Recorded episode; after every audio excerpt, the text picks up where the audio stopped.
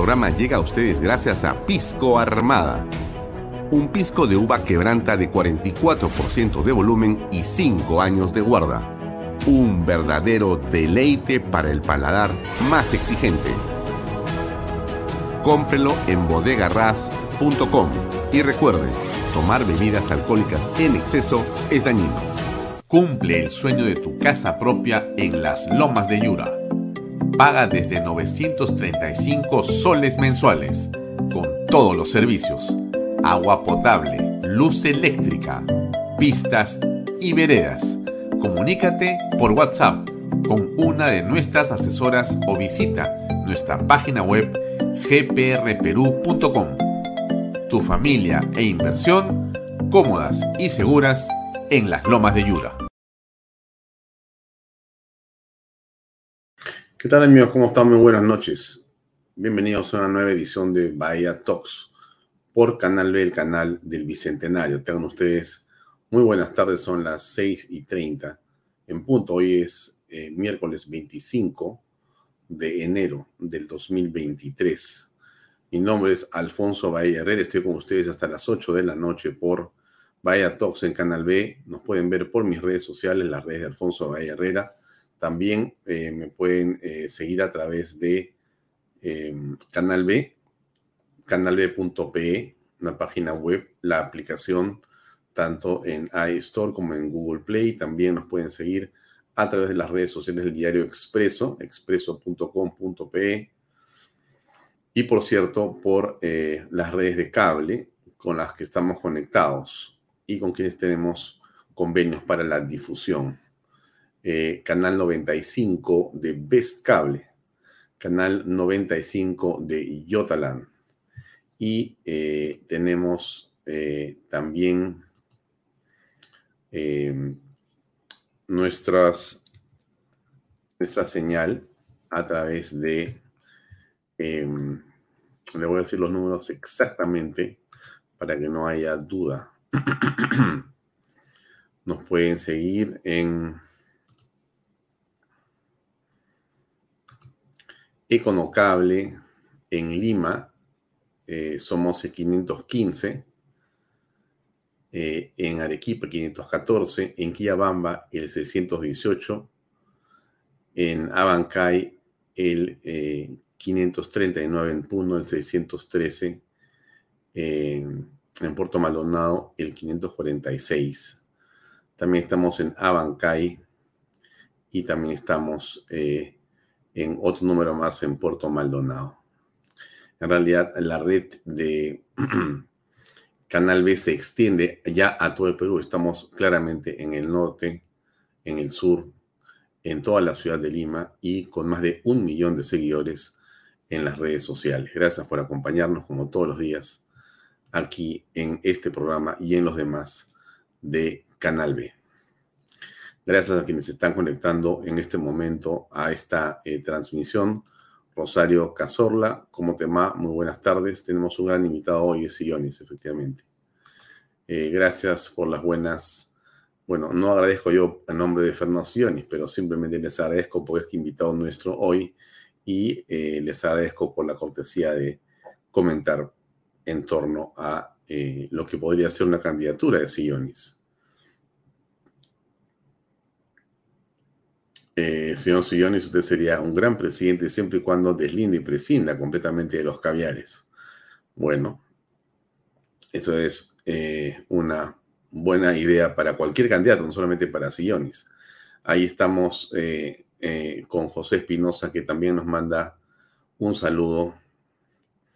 ¿Hasta cuándo la incertidumbre? ¿Alguien sabe hasta cuándo y cómo derrotar a estos milicianos y terroristas que lo diga? Buenas noches, Canal B.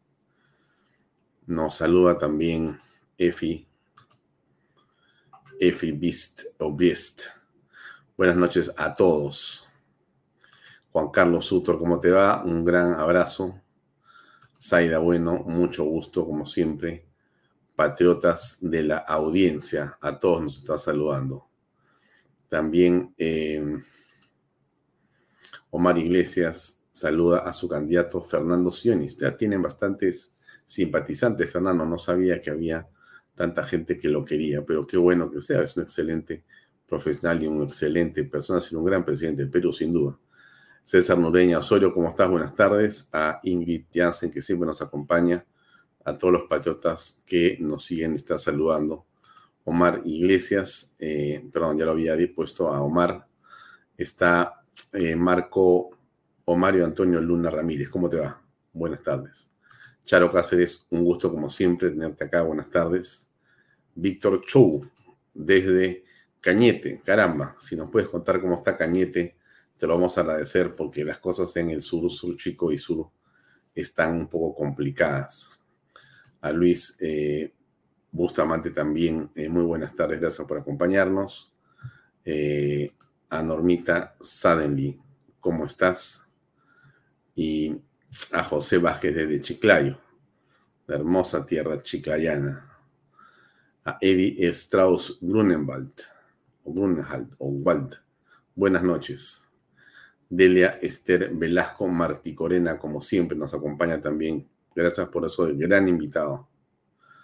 Em, desde el balneario de Huanchaco, Trujillo, Giancarlo Podestá. Un gran saludo, amigos. Bien, gracias a los que se han juntado a esta hora. Efectivamente, vamos al programa de hoy. Hoy tenemos como invitado a Fernando Sillonis, que va a estar con nosotros para conversar en torno a lo que ocurre y si cae eso no el Perú, porque la eh, presidente Dina Boluarte dijo ayer que Puno no es el Perú, en referencia clara que, bueno, no podía detenerse o no podía paralizarse o que no podía pensarse que todos los problemas estaban circunscritos a lo que Puno quiere y lo que Puno pide y lo que Puno desea.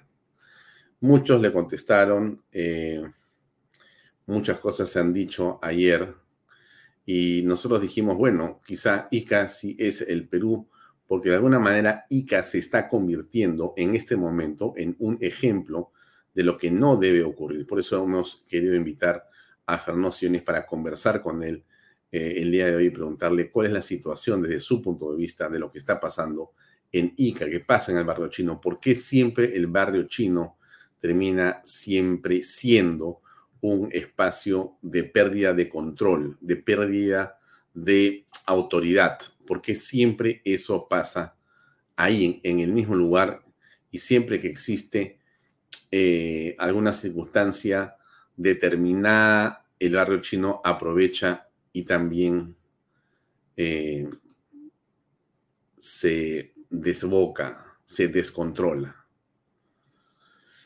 Eh, Marina Maraquinap nos dice, no queremos caberes ni comunistas, nadie los quiere. Em, nos siguen saludando. Eh, Juan Carlos Sutro comenta, Puno no es el Perú, el Perú está conformado por 24 regiones y Puno es tan solo una de ellas y representa el 2.8 del Producto Bruto Interno. Es correcto, Juan Carlos, eh, tampoco podemos dejar de escuchar las voces de los peruanos que quieren legítimamente que se resuelvan sus problemas, pero el punto al que tú te refieres y en el que yo concuerdo plenamente contigo es que esas demandas, en todo caso, tienen que circular y dirigirse y tramitarse por los conductos regulares que nuestra democracia y nuestra institucionalidad así lo ha diseñado, así lo ha contemplado. Lo que no se puede hacer, gracias, Gladys lo que no se puede hacer es decir, bueno, yo hago lo que me da la gana y a mí o me hacen caso o quemo todo e incendio eh, hospitales, postas médicas, locales del Poder Judicial, comisarías, ambulancias y asesino a civiles o a policías o a quien, o a quien sea. Entonces, hoy vamos a conversar con Fernando Señor sobre el Estado de Derecho, sobre todas estas cosas que a todos nosotros nos preocupan sobremanera. Vamos al programa. El día de hoy, eh, bueno, qué duda cabe, tenemos una serie de circunstancias muy dolorosas en el sur del Perú, en la zona del barrio chino, en la zona donde eh, hay una, digamos, alta tensión en este momento. Y eh, daría la impresión de que se ha logrado liberar la zona, pero eh, tengo la impresión por la información que recibo de que no necesariamente ha ocurrido plenamente, porque como ustedes saben, a veces se libera por partes y por horas o minutos y después los fascinerosos, los violentistas regresan nuevamente y vuelven a someter a los buses, a los camiones, a los transeúntes y a la población a la zozobra de sus reclamos. Eso está haciendo en este momento una circunstancia absolutamente descontrolada en esa zona. Nos apena muchísimo lo que está ocurriendo en esta parte del país. Antes de entrar a los detalles de lo que ha pasado en la ciudad de Ica, déjenme eh, compartir con ustedes la imagen de lo que está pasando en el centro de la capital. Estas imágenes corresponden a las cámaras eh, del centro de Lima en este momento. Del centro de Lima en este momento. Eh, nuevamente hay un grupo de personas que está eh, caminando o que intenta avanzar o por el Girón Lampa o por el Girón Nicolás de Piérola, como está arriba a la derecha, o que pretende interrumpir el paso de los vehículos por la avenida Abancay, cosa que no ha ocurrido, como ustedes se aprecian a la izquierda superior, no pasa nada en avenida Abancay, una avenida muy, eh, eh, digamos, eh, apreciada por los manifestantes porque Abancay te lleva directamente hasta el Congreso de la República, hasta el local de la Fiscalía de la Nación, hasta el local del Poder Judicial y esa zona es una zona que la policía tiene claramente como un espacio que no puede ser considerado bajo ninguna circunstancia. Al lado izquierdo inferior, ustedes están viendo la avenida Garcilaso de la Vega con Quilca, donde el tránsito se está eh, desenvolviendo sin ningún problema. Abajo a la derecha tienen la avenida Grau y Paseo de la República, eh, en una toma eh, donde se aprecia que el tránsito también es relativamente eh, normal. Esa es la hora, digamos, hasta pocos carros veo, pero ahí está, este es el grifo que está a la salida de la Avenida Paseo de la República, el grifo que está a la derecha. Ustedes si conocen esa zona, ya venido por el Sanjón y sale hacia la zona del Palacio de Justicia, a la derecha hay un grifo. Este es el grifo y eso es la Avenida Grau, ¿correcto? Ahí están los vehículos de transporte privado que están eh, circulando sin mayor problema. Entonces no habría, digamos, una circunstancia complicada a esta hora por acá todavía. Esperamos que no ocurra nada en, eh, digamos, los próximos minutos. Al fondo, eh, si no me equivoco, esto es el Paseo de la República. Sí, ahí se baja Paseo de la República. a la derecha sigue siendo este, la avenida, la avenida eh, Grau. Eso que era, eso de la izquierda, era la avenida Grau, efectivamente. Este es Grau, perdóneme usted. Inferior derecha, eh, eso, eso que está ahí, que es esa cámara que se mueve, esa es la avenida Grau. La inferior derecha es la avenida Grau. Tiene un eh, tráfico que es el que conocemos todos. Donde se ve un grupo de personas es arriba a la derecha, que usted tiene la imagen que es de esta cámara que está desde el Girón Lampa con Nicolás de Piérola, ¿correcto? Bien, no vamos a continuar en eso porque eso no es el programa. Las cámaras usted las puede ver en un enlace en mi Facebook. Usted puede entrar y puede ver ahí las cámaras y este, esta, esta, esta imagen la vamos a tener ahí eh, y la vamos a comentar más tarde. Esperemos que no eh, continúe el desborde. Pero eh, valga, el comentario para decir lo siguiente. Mire, esto que usted está apreciando, esto que usted está apreciando, eh, dista mucho y es muy distinto de lo que ha venido siendo el día jueves 19, viernes 20, sábado 21, eh, lunes 23 y martes 24. No quiero decir yo que hoy día no van a haber seguramente desmanes. Puede ser que se produzcan, pero quiero que también a usted le quede claro que la situación en la ciudad de Lima, a digamos, rigor de lo que vemos y apreciamos, va siendo de una intensidad relativa y va disminuyendo. Este es un triunfo de alguien, no es un triunfo ni una derrota. El, Estado de Derecho está prevaleciendo a pesar del enfrentamiento, a pesar de, eh, digamos, las situaciones lamentables con la Policía Nacional en, en Ica y que rechazamos absolutamente, pero esto se está eh, intentando controlar y se está logrando a pesar de las circunstancias que estamos apreciando. Pero usted reconocerá también que hay eh, menos, mm, digamos, eh, fascinerosos en las calles enfrentándose a la policía. Tiene que darse cuenta que esto es así. Y eso es lo importante de tener las cámaras de la municipalidad, a lo que yo quiero insistir como un acierto de la gestión del señor Rafael López Aliaga.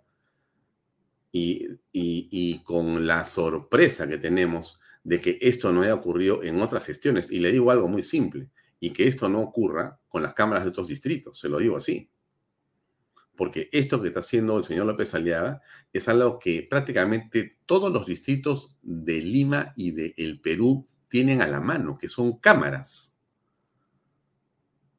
Unas mejores inclusive que las de Municipalidad de Lima. Cada una con un software más sofisticado que el otro. Y no tienen ningún problema en hacer un clic y poner en compartir en sus redes sociales o donde quieran ellos eh, esta información para que sea de dominio público. ¿Y por qué es importante esto? Porque esto permite que la ciudadanía sepa qué cosa está ocurriendo, qué va a ocurrir, qué está pasando. Entonces, hay un sentido importante de responsabilidad que la Municipalidad de Lima está teniendo ahora y es increíble que los alcaldes pasados hayan apagado las cámaras o simplemente hayan guardado el material y no hayamos tenido los ciudadanos acceso a esta información, cosa que ahora sí lo estamos haciendo. Dejo esto ahí, correcto. Estas son imágenes las superiores de lo mismo. Ahí usted puede contar, seguramente, si usted congela la imagen y dice cuánta gente hay arriba, solamente considera conmigo que hay unas 200 personas, póngale 300 personas. Esto es el gran movimiento que va a desestabilizar al país, 300 personas. Bien. Lo dejo ahí para que usted lo vaya pensando y meditando también, ¿correcto? Ahora, eh, avancemos con esta imagen que yo le decía, es lamentablemente una imagen dolorosa de un suboficial que ha quedado absolutamente herido el día de hoy. Hay una serie de imágenes dolorosas y duras que vamos a compartir con el único ánimo de que las personas tomen conciencia de a qué nos estamos enfrentando. Y déjenme, ser absolutamente claro en esto con respecto de la señora eh, Dina Boluarte por la siguiente razón. Aquí se está diciendo que la señora Boluarte em, sí está haciendo las cosas bien, sí está tomando decisiones correctas y sí está al mando del gobierno y también el señor Otárola. Yo creo que están subestimando al enemigo y no lo están enfrentando de la manera adecuada. Por lo pronto, yo siento que a la policía no la están empoderando. Miren, tenemos 19 comisarías incendiadas, 14 locales del Poder Judicial o de la Fiscalía que han sido bombardeados o quemados, 19 ambulancias no sé si destruidas, pero sí apedreadas. Cuatro aeropuertos tomados varias veces y destruidos en muchas oportunidades en todo su balizaje y sus luces. Un policía muerto, si no más, Dios no quiera el día de hoy. Cientos de policías heridos. Miles de millones de dólares en pérdida y varias industrias prácticamente detenidas y con un emporio del turismo que era Cusco paralizado absolutamente y con una línea férrea que ha sido destruida y no hay cuándo se pueda reparar. Eso, amigos, no es protesta. Eso se llama vandalismo, violencia, terrorismo. Y hay que llamarlo así y hay que enfrentarlo de esa manera. Esto es inaceptable, inaceptable. Y el gobierno no puede aceptarlo y tiene que decirlo así, tiene que poner un énfasis en la seguridad. Todos entendemos que estamos en un momento de crisis y de alta tensión, pero justamente gobernar es tomar decisiones y asumir riesgos. Basta de aguantarle esto a los caviares y a la ultraizquierda, esté en el Congreso o en los medios de comunicación. Basta. Hay que tomar el toro por las astas y de una vez por todas detener este derramamiento de sangre en el país. Ese basta significa que hay que asumir mayores empoderamientos a la Policía Nacional, logística, inteligencia, políticamente respaldo hacia ellos. No está ocurriendo. Entonces, ¿cómo queremos que las cosas cambien si nosotros no cambiamos la manera de hacerlas? Esta es una responsabilidad de Dina Boluarte y de su gabinete. Todos queremos, no por Dina Boluarte, sino por el país, que las cosas funcionen, pero tienen que tomar decisiones. Ese es el punto, amigos. Eh, y lo digo esto con todo respeto, ¿no? Pero por supuesto que me produce una enorme indignación ver lo que les voy a, mostrar a continuación. Esto es parte de lo que hemos visto durante todo el día. De su madre, miren cómo han dejado al colega, muerto está. Malnacidos de mierda. ¡Reciba! ¡Reciba ya, carajo! ¡Botequín! ¡Hijo de puta! ¡Ay, reciba, eh! Esta coleguita, no han tenido allá de rehén, la sacado la puta madre. Chucha de su madre. No tienen acorralado, no tenemos munición. ¿Cuánto de lo que están diciendo estos hombres que nos están defendiendo tiene desierto? Sin municiones, sin escudos, sin cascos, sin desayuno, almuerzo, comida, sin un lugar donde descansar, sin un uniforme limpio, sin condiciones como las que merecen quienes están poniendo la vida, su vida, para defender nuestra vida. Eso es lo que es inaceptable. Inaceptable que un Estado que está lleno de dinero no tenga la capacidad ni la gestión mínima responsable en esta hora de crisis de poder atender justamente a quienes están poniendo su vida para salvar la vida de los 33 millones de peruanos. Eso es lo inaceptable de esta circunstancia no es tirarle palo a nadie, amigos. Es estrictamente ver una realidad frente a la cual creo que cualquier persona normal tiene que rechazarla. Miren ustedes cómo está la policía en este momento. Volvemos a advertir. Ya los efectivos aquí están interviniendo, uno de los efectivos policiales favor, no llamen en familia. Nadie va a llamar a nadie. El efectivo policial está siendo intervenido por sus mismos colegas, todo desde que presenta lesiones al parecer graves, señoras y señores. Así están las cosas en este momento. Está el comisario de la comisaría de Pisco, el comandante Escalante, que también al parecer se encuentra herido. Es mm. Desayuno, almuerzo, comida carpas para descansar, ropa limpia, asistencia inmediata, logística, inteligencia. Señores, parece que el gobierno no entiende que estamos frente a un enemigo y que estamos en una batalla en este momento. O el Estado de Derecho o los violentistas. No hay media tinta. Olvídense de la legitimidad de la protesta. No es protesta lo que estamos viendo, estimados amigos. No es una protesta.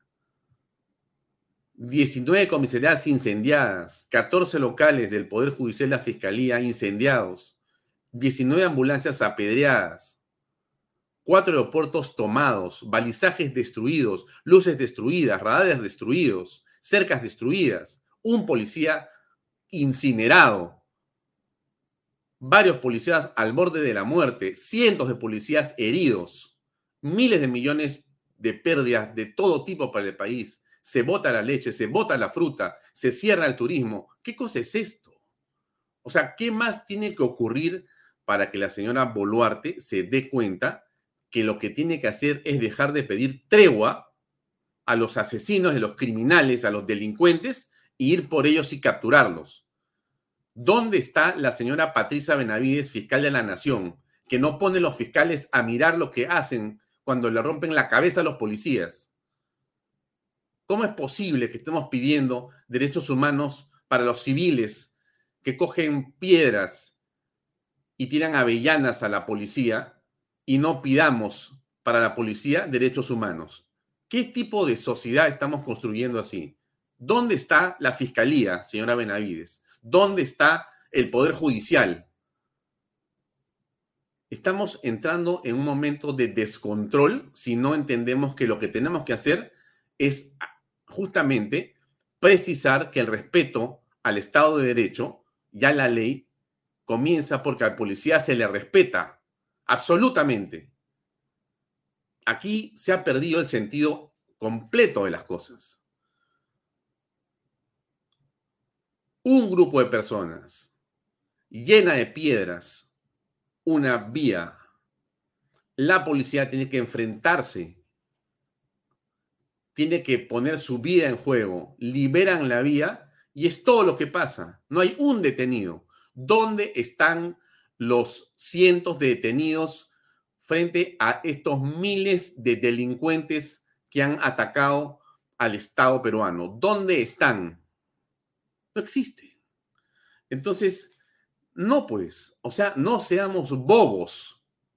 No seamos bobos, por favor. Aquí tenemos que actuar de otra manera. Miren ustedes cómo está la policía. O sea, por favor, esto ya es impresionante. En este momento, volvemos a advertir, ya los efectivos aquí están interviniendo, uno de los efectivos policiales. Me había caído una piedra. Favor, no llamen en familia. Nadie va a llamar a El nadie. efectivo policial Tranquilo, tranquilo. que está siendo intervenido por sus mismos colegas, todo desde que presenta lesiones al parecer graves, señoras y señores. Así están las cosas en este momento. Está el comisario de la comisaría de Pisco, el comandante Escalante, que también al parecer se encuentra herido. Es Ica Por eso es que nosotros le eh, decíamos a esta entrevista si Ica es el Perú. Por supuesto que Ica es el Perú, amigos. O sea, lo que está pasando en Ica, ese es el punto al que yo me refiero. Está pasando en todo el Perú. No podemos aceptar que las cosas sigan así. No podemos aceptar. El Estado está prevaleciendo, pero el costo y la velocidad es lentísima y es altísimo. O sea, estamos tratando con pinzas a unos miserables asesinos y criminales. Por favor, no podemos permitir que a la Policía Nacional se le siga tratando de la manera como se está eh, exponiendo sus vidas. Yo no sé si es el momento de interpelar al ministro del Interior, lo digo con el mejor de los ánimos. ¿eh? Pero uno ve estas imágenes y uno realmente se indigna. Porque lo que queremos todos es que esto termine. Pero el camino de terminar no es a costa de vías de la policía, señores. Tenemos la obligación de tener a esa policía absolutamente abastecida. Eso hace una persona responsable, eso es un político, eso hace una autoridad. Para eso estás ahí. Gánate tu sueldo como presidente del Perú o como ministro de Estado haciendo lo que te corresponde. Es decir, abasteciendo a la policía. Y el ministro de Estado y el primer ministro, pues que cojan un vehículo y se vayan a Ica y miren si están los ranchos ahí. Porque esto es lo que tenemos que hacer en este momento, todos. No se puede tener a una policía que no esté absolutamente eh, con todos los recursos necesarios. Es una irresponsabilidad. Eso no se puede aceptar. ¿Qué tipo de, de orden podemos pedir? ¿Qué tipo de eh, solidaridad? ¿Qué tipo de liderazgo pensamos ejercer cuando somos incapaces de poder hacer lo mínimo de diligentes para poder darle a ese grupo de personas que pone la vida por nosotros el mínimo de recursos necesarios para poder hacer su trabajo correctamente? Cascos, chalecos, escudos, varas, bombas lacrimógenas. Pero insisto, alimentación, señores, bien caliente, bien servida, todo el tiempo, agua y demás, medicinas, inteligencia, drones. ¿Dónde está eso?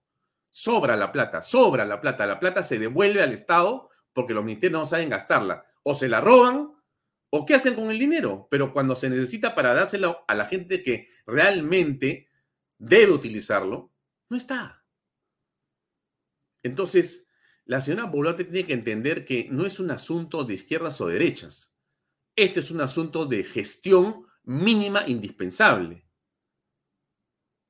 Aquí no interesa si ya fue elegida o no fue elegida con Pedro Castillo. Ya está sentada en el poder. Y si pretende mantenerse en el poder, pues tiene que hacer las cosas con un mínimo de diligencia. Mínimo de diligencia. Y el señor Otárola, por quien tenemos el mayor de los respetos, tiene que hacer su trabajo correctamente. Y el ministro de de Defensa, por supuesto que también. O renuncian. Pero esa policía tiene que estar perfectamente apertrechada, pero así, perfectamente apertrechada, y no lo está haciendo. No lo está haciendo, amigos. O sea, las imágenes son las imágenes que usted está viendo, son realmente de vergüenza, de vergüenza. Volvemos a advertir, ya los efectivos aquí están interviniendo, uno de los efectivos policiales. Que me había caído una piedra.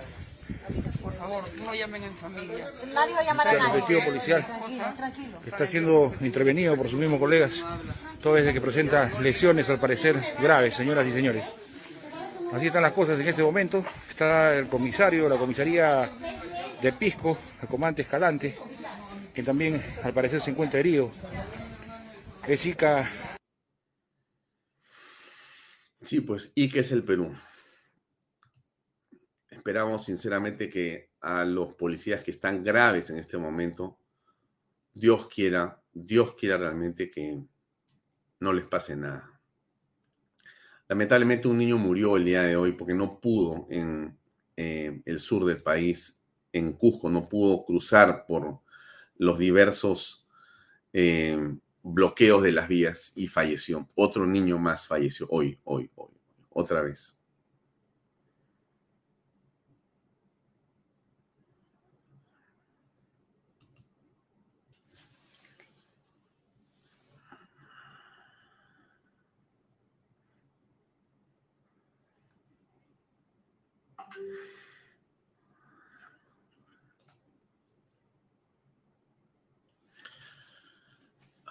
Bien, eso es eh, Lima, amigos, en este momento.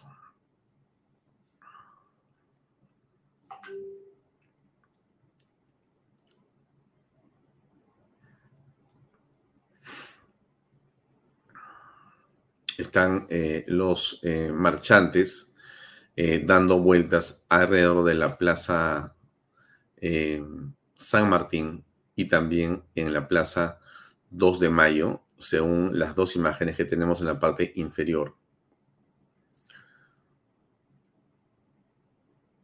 Son casi los mismos lugares de siempre donde se eh, organizan las eh, personas que están eh, marchando, pero que en la lógica de las últimas cuatro eventos o cuatro sesiones de protesta en Lima han terminado en violencia después de eh, querer pasar y hacer los intentos por cruzar y no permitírseles y terminan después eh, empedrando y disparando eh, contra la Policía Nacional. No veo yo detenidos, no veo detenidos. ¿Qué cosa está pasando en Puno, amigos? ¿Qué cosa está pasando en Puno? Este tema de la leche es realmente otro tema eh, difícil de poder comprender, ¿no? En un país donde no tenemos alimentos. Mire usted, mire usted. Eh, los eh, ganaderos han decidido arrojar la leche frente a los manifestantes porque no los dejan pasar. Es que es impresionante los niveles de inconsciencia de estas personas que no pueden ser protestantes, ¿no? Usted, usted creo que coincidirá conmigo en que esto que estamos apreciando no es una protesta. Mire usted. Acá botando la leche porque no dejan pasar.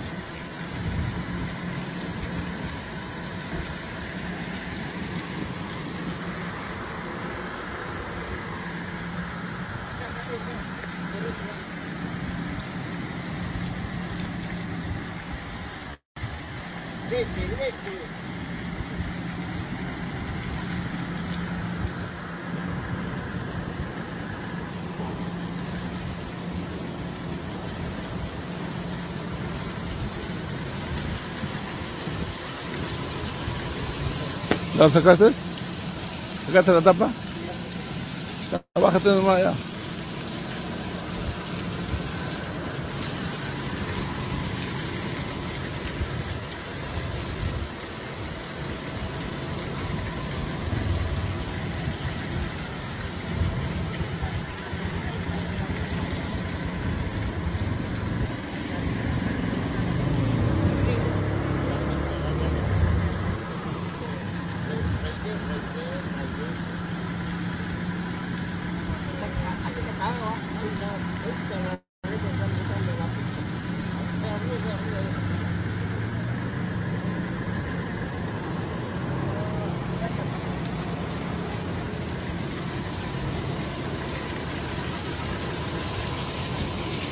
Bájate, vámonos.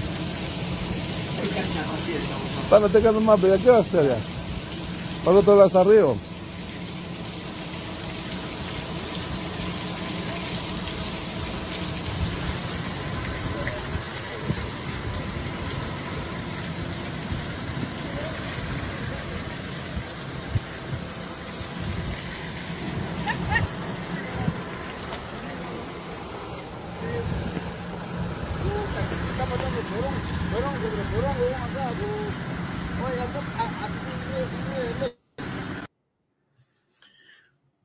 Esto es eh, una tragedia, ¿no?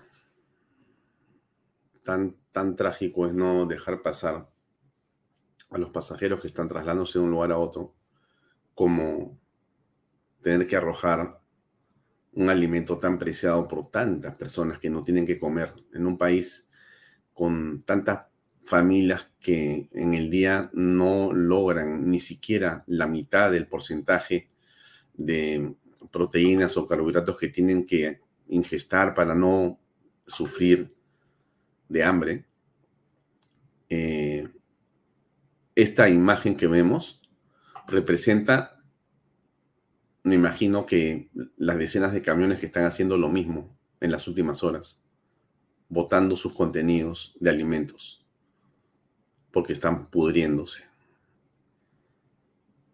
Pasa con la fruta, Pasa con lo que ha ocurrido en Nica. En el momento en que se está produciendo la cosecha de la uva, ha ocurrido esta circunstancia que han entrado a diversos eh, operaciones agrícolas y han amenazado con que si trabajan, pues le van a, a dar represalias a las familias. Y la gente evidentemente se asusta y no quiere. No hay cómo controlar eso. ¿Desgobierno? Sí, desgobierno, sí. ¿Qué se puede hacer? Bueno, señores, todo comienza por la cabeza, como en todas partes del mundo, en toda institución, en toda familia. Todo comienza por la cabeza. Si la cabeza no está clara, nada está claro. Si la cabeza está clara, todo se arregla en el acto. Cuando uno tiene a un líder o lideresa que sabe dónde va y sabe cuál es su papel y cómo ejercerlo, todos se alinean inmediatamente. Pero cuando hay dudas, todo es más bien dudas dubitativas y circunstancias como la que estamos apreciando acá. En Puno hay una reacción que vale la pena comentar. Escuchemos. Promociones, por favor, si pueden, pueden solicitar apoyo porque ya no tenemos nada, ya no resistimos. Ya están comprando gasolina para quemar la comisaría también. La comisaría de Mocusani ha sido tomada, quemada.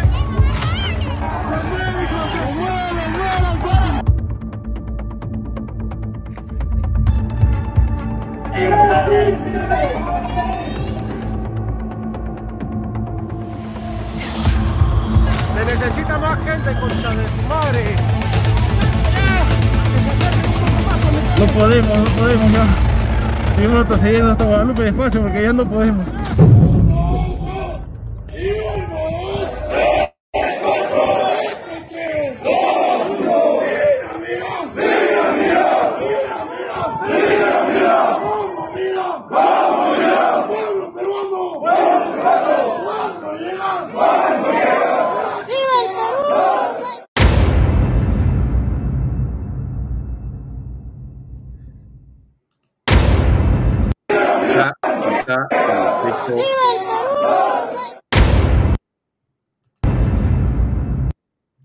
Efecto, eh, amigos, lo que falte es un par de ajos y cebollas, ¿no?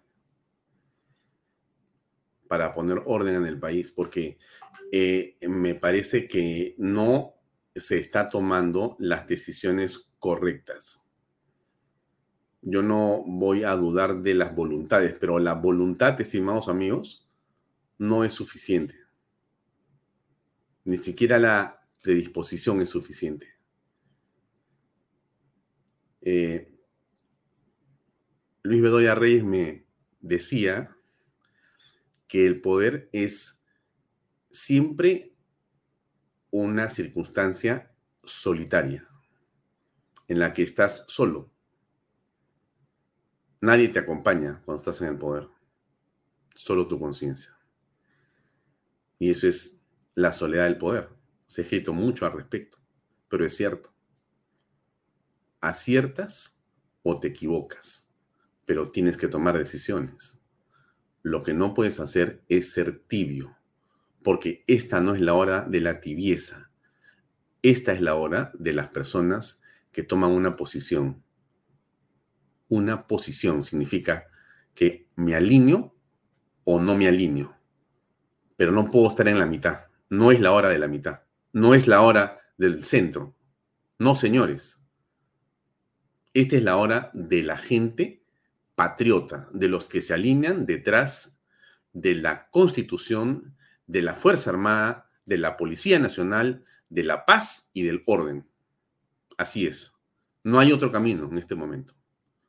La señora Boluarte tiene que dar un mensaje, sin dudas, donde tiene que declarar la guerra al terrorismo que nos está atacando. No son protestantes, no son marchantes, no son gente que le falta agua, luz o desagüe. No seamos ingenuos, por favor. Esto es un ataque a la democracia y al Estado de Derecho, absolutamente.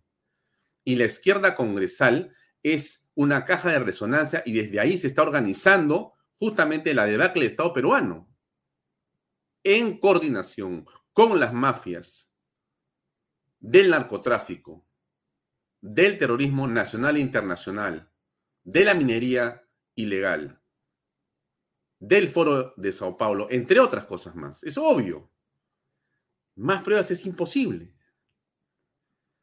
En los últimos minutos, solamente como, una, como una cereza, ¿no es cierto? Esta es la moción de, eh, que acaba de presentar eh, quién? Chabelita, este, y todos los de Sigrid Bazán y todos los izquierdosos eh, que declaran la permanente incapacidad moral de la presidente Dina Boluarte eh, según el artículo tal y cual.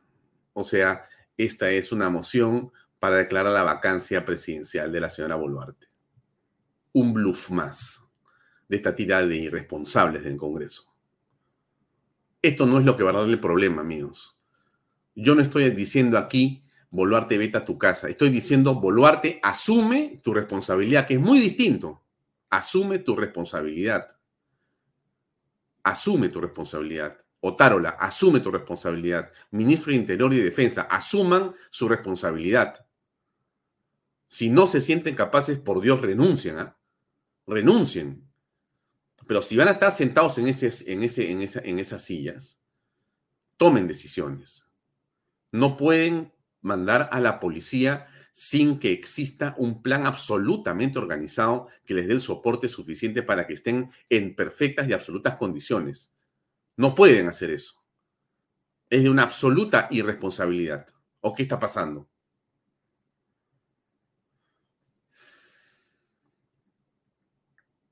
Hoy día ha estado, este es lo que está pasando en el centro de Lima a esta hora, por si acaso, se lo vuelvo a poner para que sepa que estamos conectados gracias a las cámaras de la Municipalidad de Lima Metropolitana. Eh, apreciamos eh, arriba a la izquierda. Esta es una imagen de casi, esta, esta, esta, esta cámara está por la zona del grifo de eh, saliendo del, del Sanjón del Paseo República a la derecha, ¿correcto? Hay un grifo ¿no es cierto? Esta cámara está ahí arriba.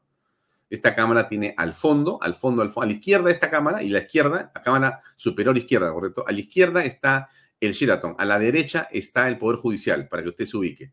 Este es el grupo de gente que está marchando. Solamente van a la Plaza San Martín. ¿Correcto? Cuente usted, eso es más o menos una cuadra de personas. Yo he estado ahí varias veces con ustedes seguramente, marchando. Sé cuánta gente entra ahí. Podemos contarlas. Ya en Avenida Bancay ya se produjeron los cierres, ahí están los policías. Yo espero, espero, me gustaría ir allá, pero estoy transmitiendo. Me gustaría ir a hablar con los policías y preguntarles si han tomado desayuno, almorzado y comido. Si están con uniformes limpios, si están con todos sus pertrechos. Parece una tontería que uno esté preguntando esto, amigos, pero es que perdónenme, pero esto es lo que hay que hacer. O sea, ¿qué le pasa a la señora Boluarte? ¿Qué le pasa a Otárola? ¿Dónde están los recursos que sobran en los ministerios de dinero para estas personas?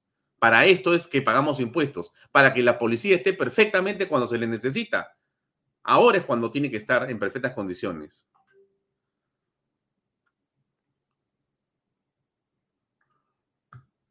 Tenemos en unos minutos más al ingeniero Sillonis con nosotros. Estuvo porque diciendo algunas cosas que vale la pena eh, compartir. Soy empresario. Entra a la política, ¿sabe por qué? Por obligación moral porque no hay gente que diga la política que venga del mundo empresarial. El Perú necesita mucha gente para trabajar acá honradamente. Es un país muy rico, muy rico. Le digo, conozco todo mi país. Necesitamos gente que venga a trabajar y se saque el ancho para que este país sea potencia mundial. Y lo vamos a hacer. Ser el primer país en Sudamérica que sea zafado ¿no? de, esta, de este ataque del Foro de Sao Paulo, ¿no? de esta gente comunista corrupta. Porque el comunismo país es corrupto siempre. ¿ya? Se lo digo con, todas sus letras como hablo yo, claro. Entonces somos, somos un bastión en Latinoamérica, por eso nos están atacando, porque están desesperados. Pues el Perú va a demostrar a enseñarle al resto de países cómo se gobierna. Esa es la realidad. Yo creo 200% en lo que dice Porky. Por un lado, me llena de alegría que sea alcalde y por otro lado me da un montón de frustración que solamente sea alcalde y no sea presidente del Perú. Él fue el presidente que nos hemos perdido. No está todavía perdido.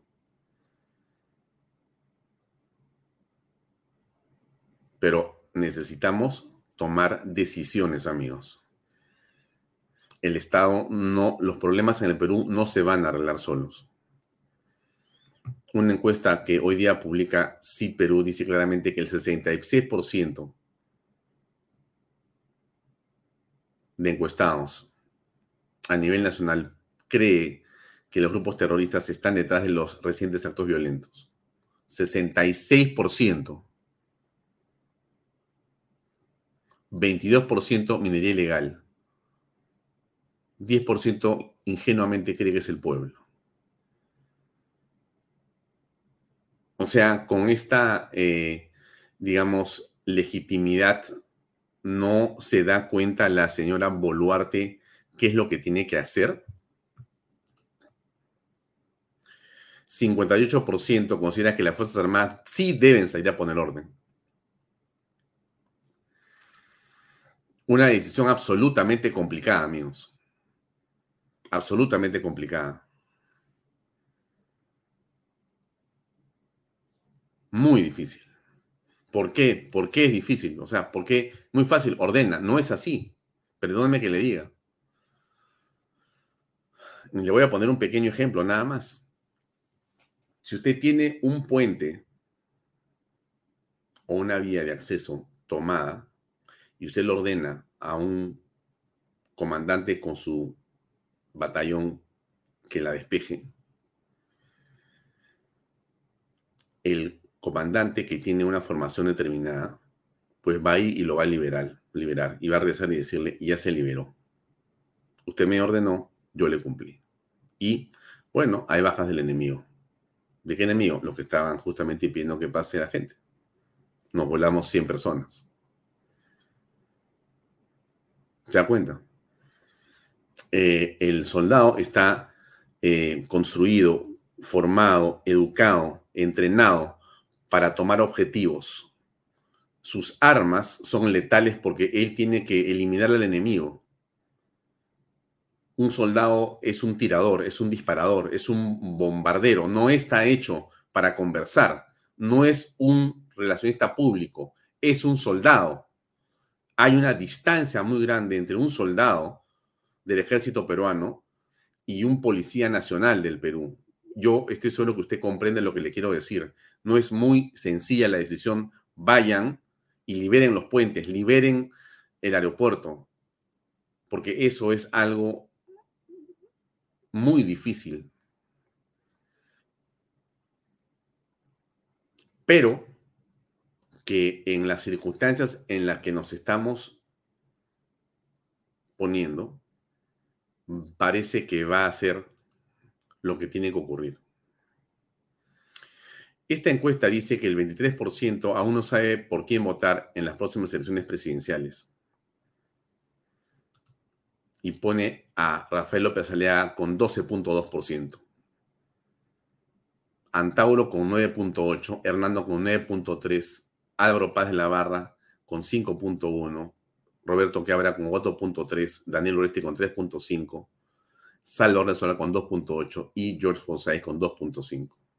Usted distinguirá derechas, izquierdas, caviares o no caviares en ese grupo de personas. La pregunta es, ¿vamos a volver a ir divididos?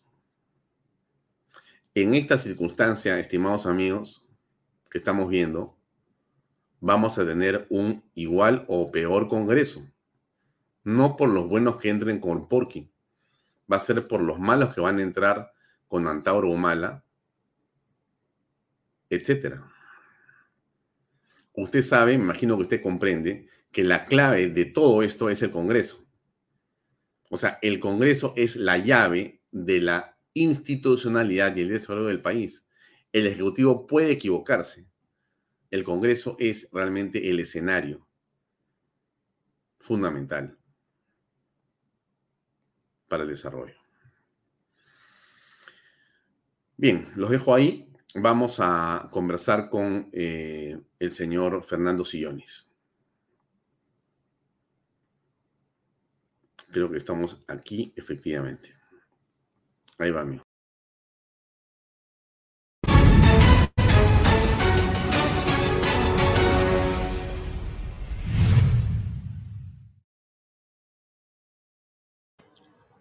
Bien, amigos, estamos con Fernando Sillones. ¿Qué tal, Fernando? ¿Cómo te va? ¿Qué tal, Alfonso? Muchas gracias por la entrevista, como siempre. Eh, la pregunta clara era la del título, eh, a raíz de lo que ha dicho la presidenta Boluarte en las últimas horas. Ella dijo, Puno no es el Perú, y bueno, hubo una recatafila de comentarios en torno al tema. Yo le, puso, le puse yo a esta entrevista, ICA es el Perú. ICA es el Perú porque en Ica se está produciendo un hecho de absoluta preocupación para todos los peruanos. ¿Cuál es el reporte tuyo, Fernando? Tú estás muy vinculado, tienes allá una serie de actividades. ¿Cuál es tu opinión y tu conocimiento de lo que pasa en Ica en este momento? Bueno, yo eh, acabo de regresar de Ica, ¿no? He estado esta mañana, hasta mediodía, y la situación es pues dramática como lo es pues en Arequipa, Moquegua, Tacna, Puno, eh, Cusco, Madre de Dios, Apurímac, eh, Ayacucho, Huancavelica. Eh, medio Perú está muy mal, como Ica. si quieres detalles, ¿no? Este, digamos, camiones bloqueados, pescado podrido, fruta podrida en los camiones, pestilentes, los, los camioneros, los conductores están abandonando las unidades porque es insoportable la situación. Este, hay unos eh, bandidos, unos pandilleros que recorren eh, toda la cola de camiones eh, pidiendo 30, 35 soles para el almuerzo y para la comida y si no les dan, este, le tiran piedras a los camiones que no se pueden mover ni para adelante ni para atrás, les pinchan las llantas.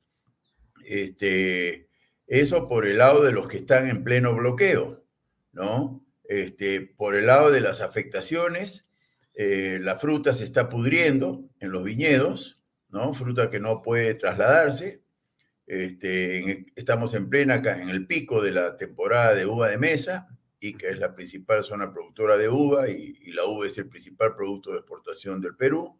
Eso se está pudriendo. Y, más están sufriendo los ganaderos y las, eh, las granjas. Eh, no tienen alimentos, están muriendo los animales, están muriendo las gallinas que ponen huevos, se mueren los pollos, se mueren las vacas que producen leche, porque no tienen cómo alimentarse, no les llega alimentos, no está bloqueado todo. Este, incluso el Perú alimenta mucho a sus animales, eh, aves y vacas y cerdos, con soya boliviana. La soya no puede entrar ni siquiera a Puno, ¿no? Y tenemos información de ganaderos de Arequipa, de Puno. Puno es muy ganadera, esa región, y los ganaderos no, no tienen que ordeñar sus vacas y botar la leche. Eh, no pueden hacer los quesos porque no tienen cómo sacar los quesos de, los centros de producción. La verdad que es, una, es un paro eh, realmente antipatriótico, es es lo más parecido a un enemigo de muerte, ¿no? De muerte. Este, y, no entiendo, no entiendo la, mansedumbre del Estado, ¿no? A mí no me gusta echar culpas, ¿no? Yo, a mí me gusta asumir mi responsabilidad. Sin embargo, cuando se trata de combatir a unos delincuentes, ¿no? Este, es el Estado, no hay otra fuerza que tiene una nación para defenderse de unos pandilleros, ¿no? Y, no, no nos está defendiendo, claramente, ¿no? Hmm. Eh, has venido de Ica, ¿la vía se ha liberado? Hemos visto no, imágenes no, no, no, aparentemente había un triunfo de la policía sobre una parte de los manifestantes. Sí, no, no han podido. La información que tengo a esta hora del día es que no han podido no han podido con Barrio Chino, ¿no? Este, y, han habido heridos de gravedad por el lado de la policía. Este, se habló de una fatalidad y felizmente parece, parecería que no, no ha fallecido, pero está en estado muy grave el policía y las imágenes que me han llegado son atroces, ¿no? Que le han reventado la, cabeza, digamos. Eso debe haber sido una pedrada, una, una proyectil de esa naturaleza. Entonces, yo no logro entender cómo pueden exponer a jóvenes policías, eh, digamos, protegidos solo por un escudo de plástico absolutamente inoperante, ¿no? Que se rompe con una piedra pequeña, con un palazo que abundan de parte de los delincuentes, o esos correazos, esos azotes que le tiran a los pies de los pobres policías porque el escudo no protege los pies, la verdad que es increíble eh, mandar como carne de cañón a tantos jóvenes peruanos este, tildados de policías, pero no, eso no es un policía. Eh, eh, yo he visto policías en todo el mundo, de Estados Unidos, Europa, Japón, y ellos están armados para defenderse y para defender. Perú. Estos están completamente desarmados y realmente eh, se, siente, ¿no? Se siente la, suficiencia de los delincuentes a, correr, a humillar a la policía de una manera eh, absolutamente grotesca, ¿no? Eh, qué pena más grande la que siento por una institución que por lo menos los de mi generación aprendimos a, a valorar, ¿no? A reconocer, a admirar, a agradecer. Pero hoy día la Policía Nacional del Perú es frente a, delincuentes jóvenes, ¿no? Mucho menores que yo, que pueden ser mis hijos, mis nietos, este, realmente están sufriendo la humillación más, más perversa que a uno se le pudiera imaginar. Y eso, Alfonso, lo están viendo nuestros niños. Eso sale en televisión. La televisión de ICA está mostrando cómo jóvenes de barrio chino pueden agredir de una manera tan descarada a policías uniformados. Entonces, yo creo que estamos malogrando nuestra niñez también, ¿no? Porque eh, cómo funcionará la, psicología infantil, ¿no? ¿Qué, qué valores van a cultivar estos niños cuando crezcan respecto de la policía, respecto de las instituciones del Estado. La verdad que yo creo que estamos este, involucionando, nos estamos, eh, digamos, depredando nosotros mismos, estamos malogrando las almas de los niños y es terrible lo que estamos viviendo. El día de hoy ha sido un día terrible en Ica. Sí, hemos eh, sabido que lamentablemente habría eh, un niño fallecido por no poder llegar al hospital regional eh, en el bloqueo por vías en Cusco. En otra circunscripción del país, pero igualmente fatal y lamentable lo ocurrido, como ha ocurrido con otros niños, con otras personas en estas circunstancias del bloqueo, ya más allá de la fruta, de la leche, de la incomodidad y del peligro que están los pasajeros y los transeúntes en general, las personas que necesitan llegar como este niño, lamentablemente muere en una ambulancia porque hay personas que han decidido bloquear la carretera. Tienen que haber pues muchísimas fatalidades que ni siquiera nos enteramos, que ocurren simplemente porque no pueden llegar a los hospitales que pueden no estar en sus jurisdicciones, ¿no? En su, cerca de sus domicilios. Digamos, la salud en, un país este, tiene especialidades y es normal que la gente se movilice. Bueno, medio Perú no se puede mover de, sus casas, ¿no? En consecuencia, ¿qué estará pasando en eh, personas enfermas, en heridos, en, personas dolientes? Y eso no se reporta para nada. Ahora, ¿qué pasa exactamente, Fernando, en el barrio chino? Porque lo que ocurre eh, a mediados del mes de diciembre y ahora en los últimos días en el barrio chino es lo que ha ocurrido en los últimos paros en los que en esta zona del Perú, en el mismo lugar, se producen los mismos bloqueos, posiblemente por las mismas personas. ¿Puedes explicarnos por qué el barrio chino tiene esta particularidad de ser beligerante o tener esta posición que es incontrolable para la policía y para las fuerzas del orden?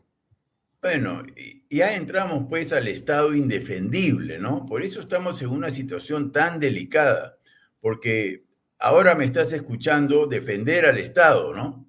Mm. Pero qué difícil es defender al Estado. Bueno, Barrio Chino eh, nace a partir de la migración, ¿no? De miles de compatriotas que vienen a Ica a trabajar procedentes de Huancavelica, de Ayacucho y de otras partes de la sierra.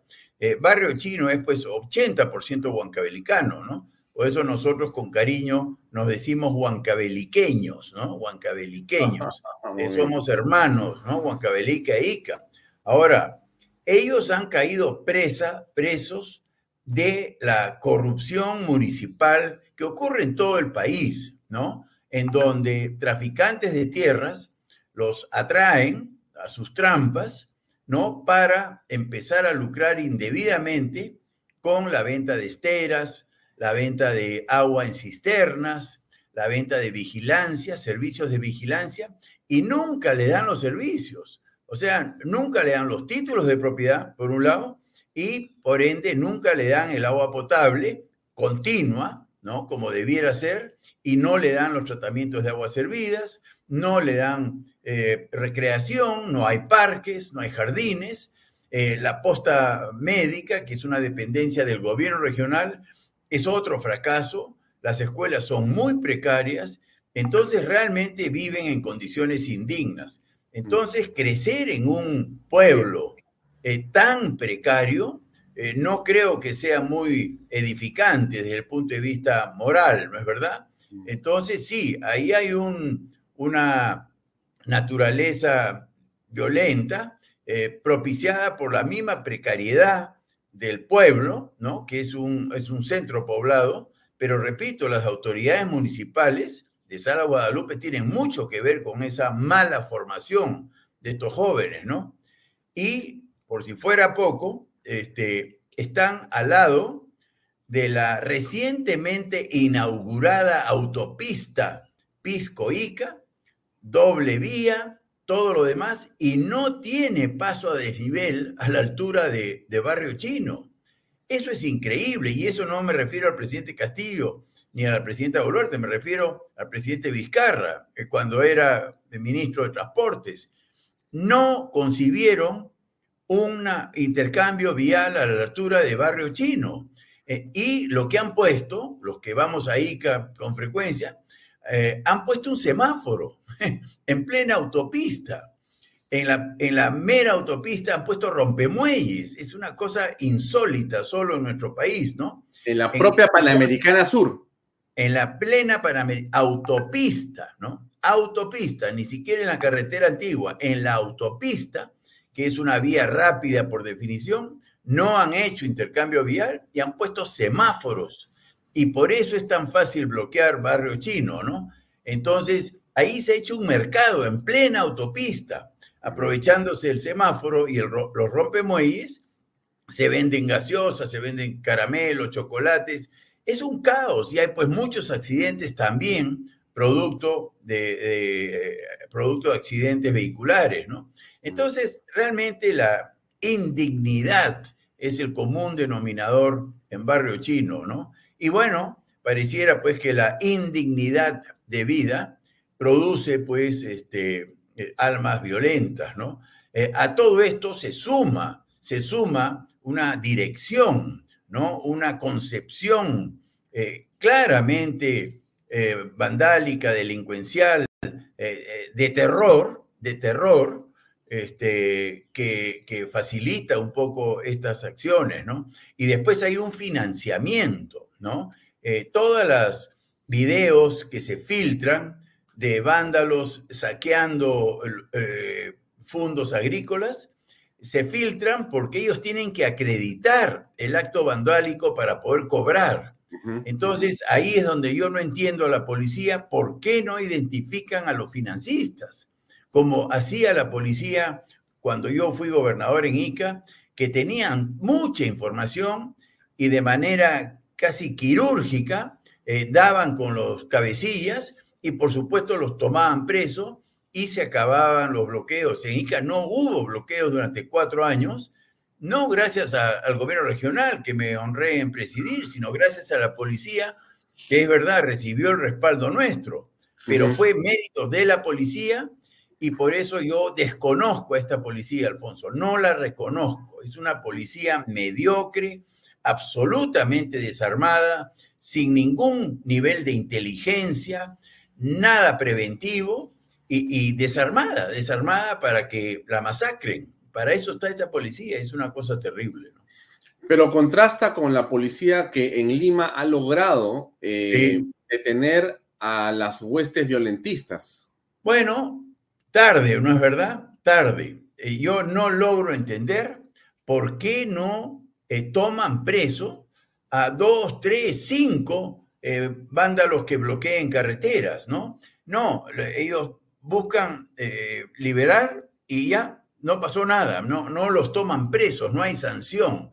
en Lima, recientemente están habiendo detenidos pero hace un, esto ha empezado hace más de un mes, esto empezó el 7 de diciembre exactamente, y las primeras manifestaciones no produjeron ningún tipo de, detenidos, ¿no?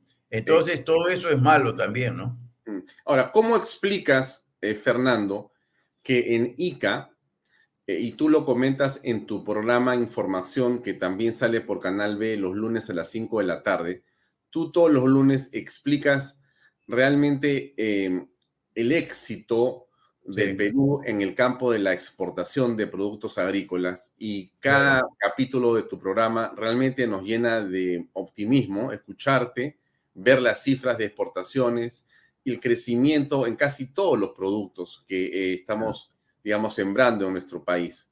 Pero ¿cómo se explica que en ICA, donde el, eh, digamos, empleo es casi pleno, y donde está una buena parte de estas industrias de exportación que tanto éxito eh, tienen en el mundo, ¿no es cierto?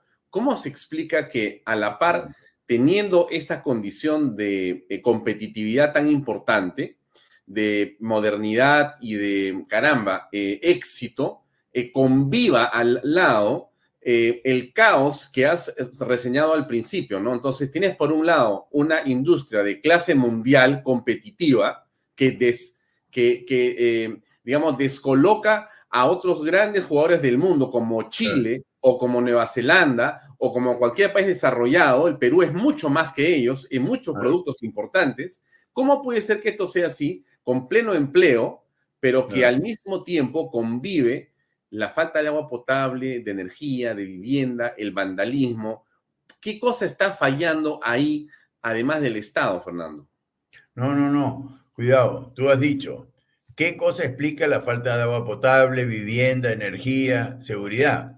¿De, quién, ¿De quién son funciones el agua potable, la vivienda, la energía y la seguridad? Son funciones del Estado. Cuidado, ¿no? Ahí tampoco me gusta la idea de echarle la culpa. ¿no? Pero realmente son funciones municipales y son funciones regionales y son funciones ministeriales.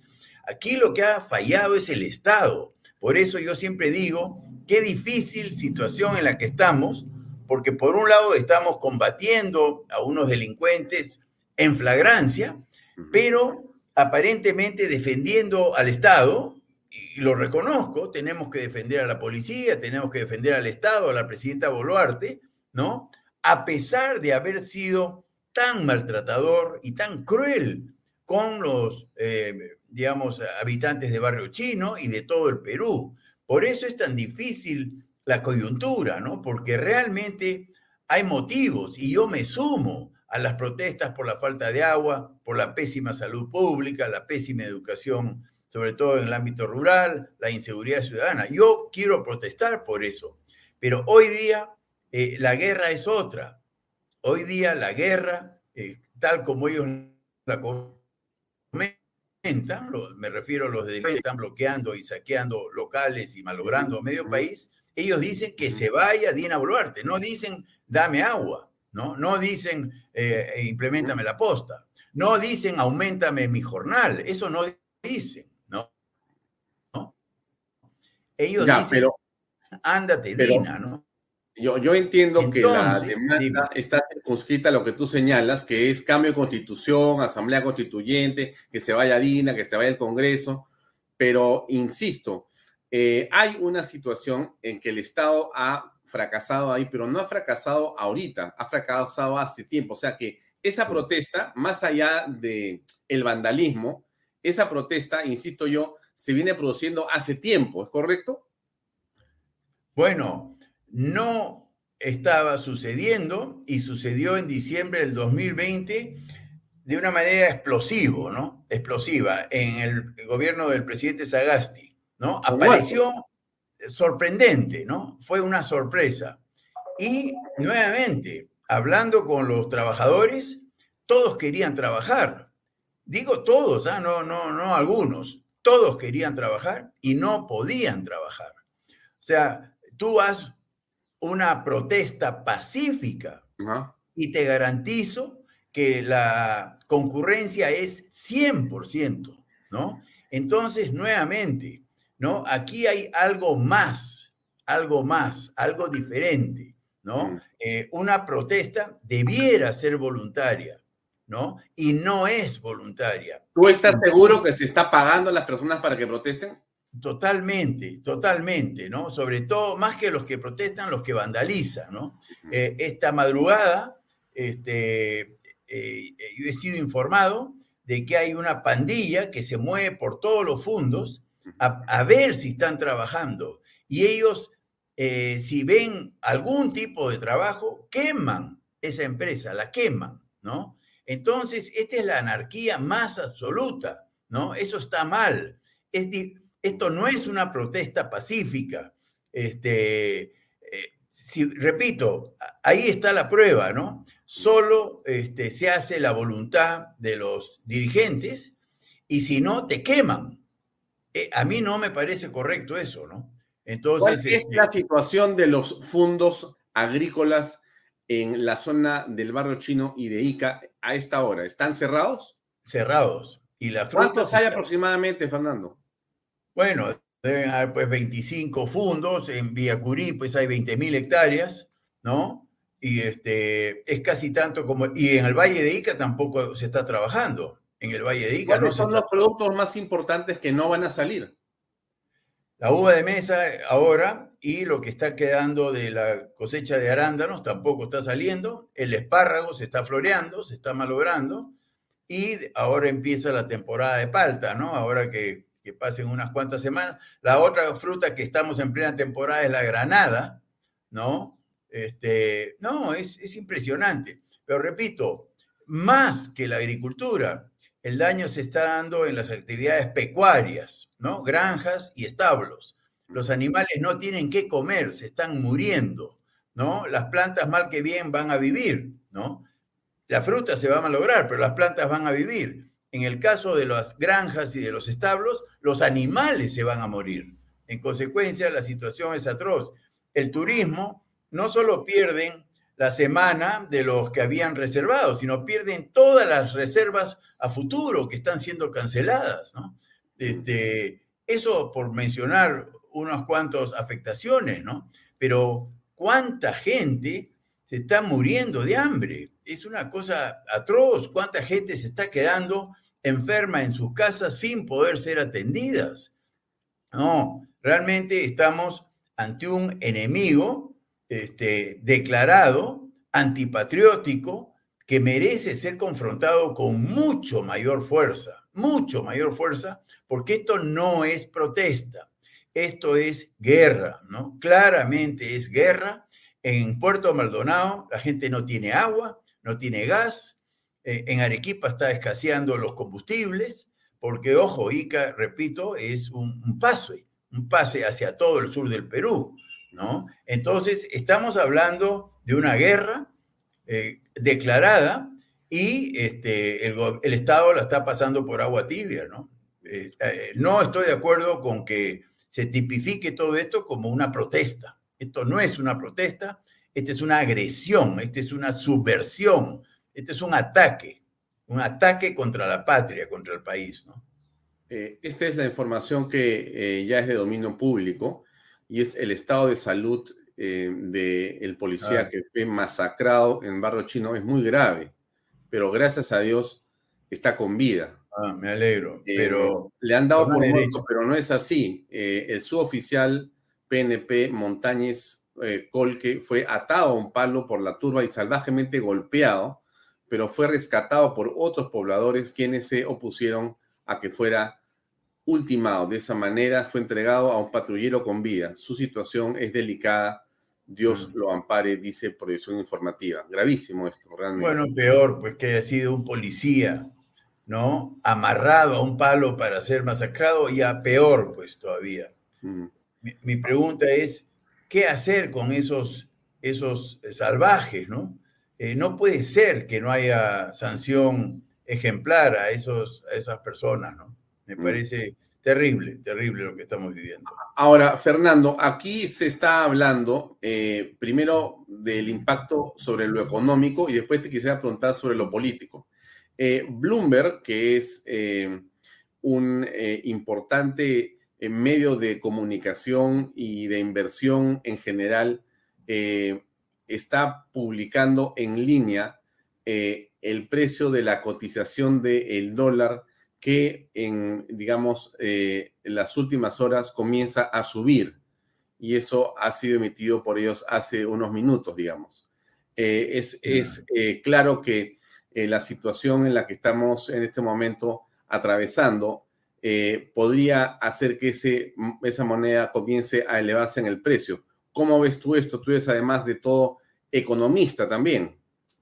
Mira, este, no lo tomen a mal, pero yo no creo que, esto vaya a subir mucho, ¿no? Este, yo creo que va a volver a caer.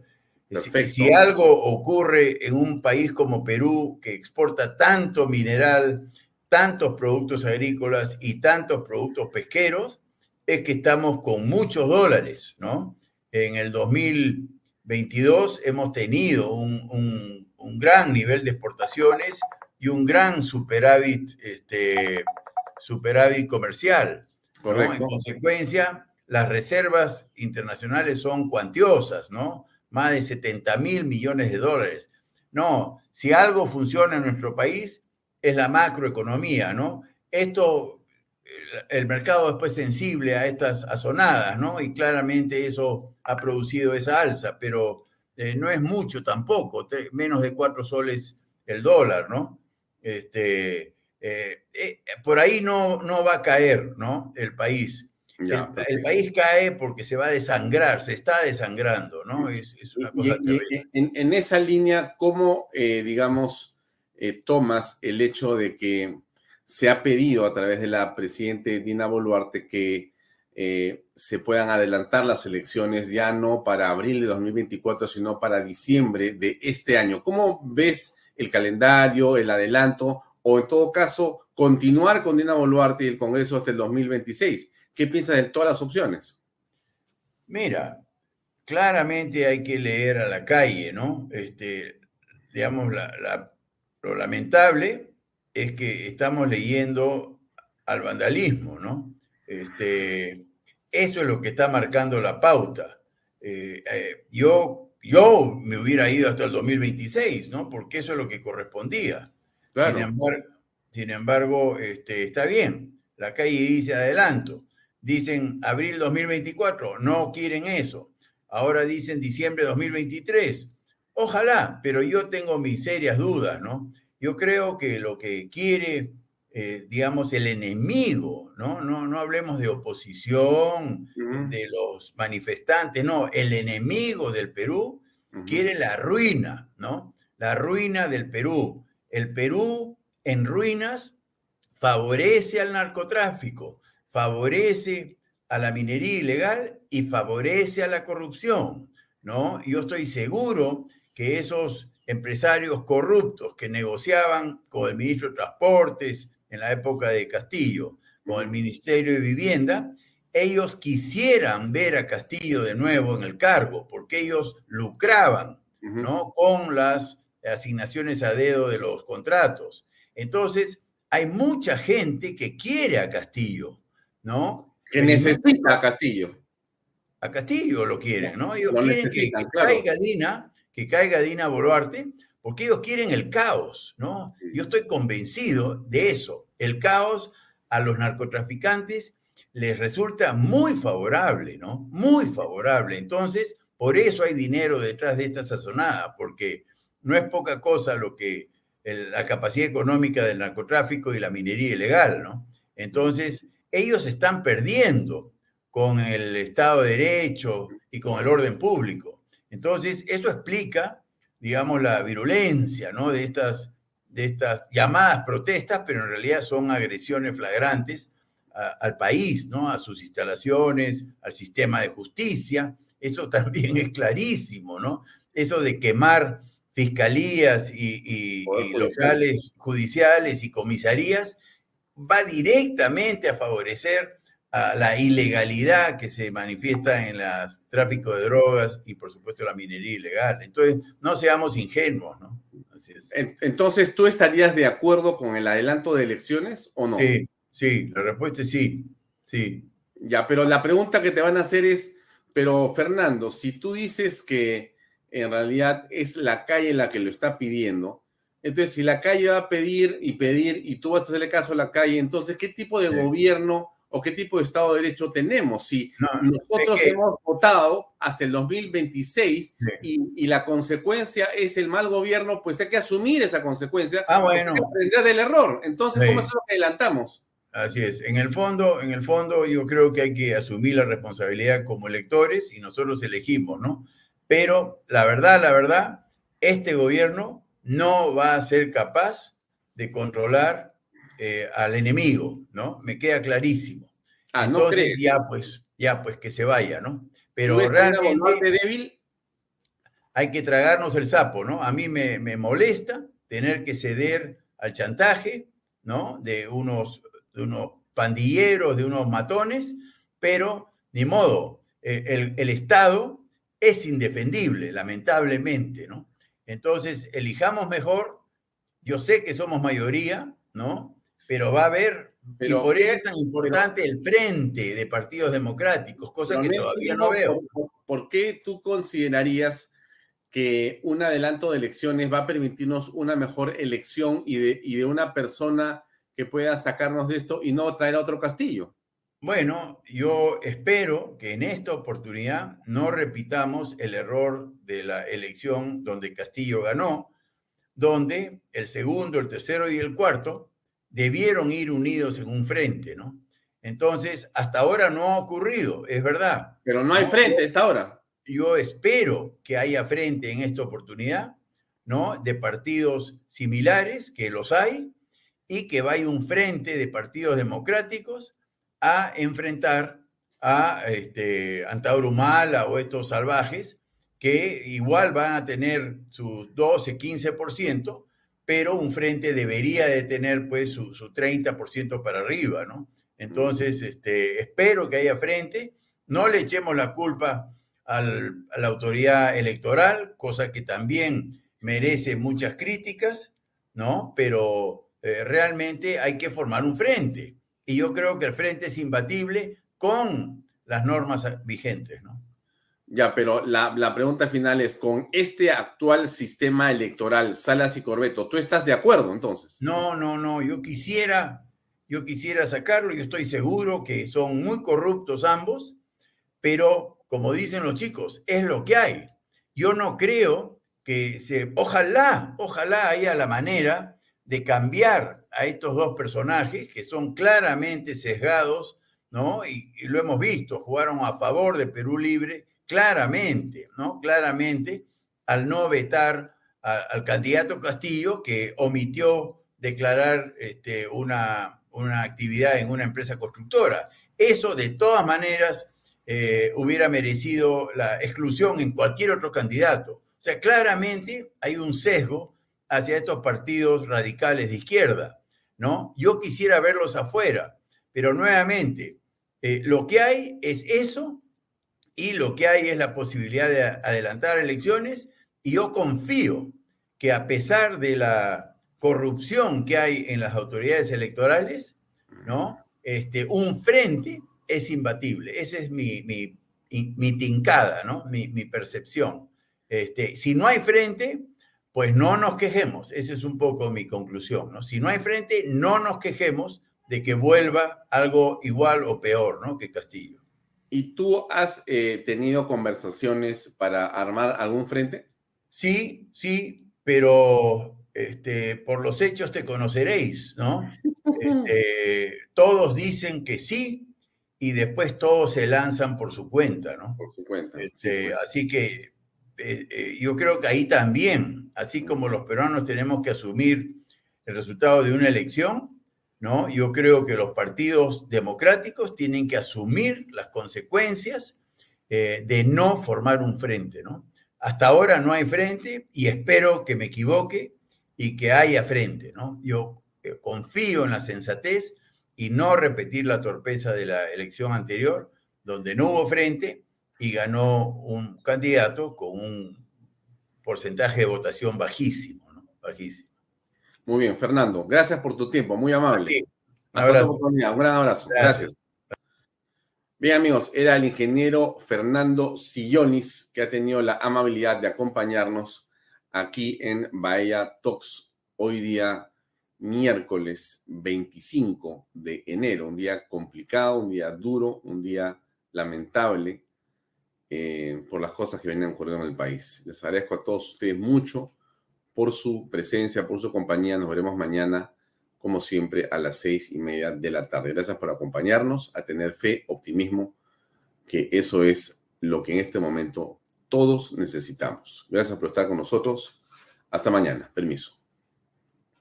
Este programa llega a ustedes gracias a Pisco Armada un pisco de uva quebranta de 44% de volumen y 5 años de guarda.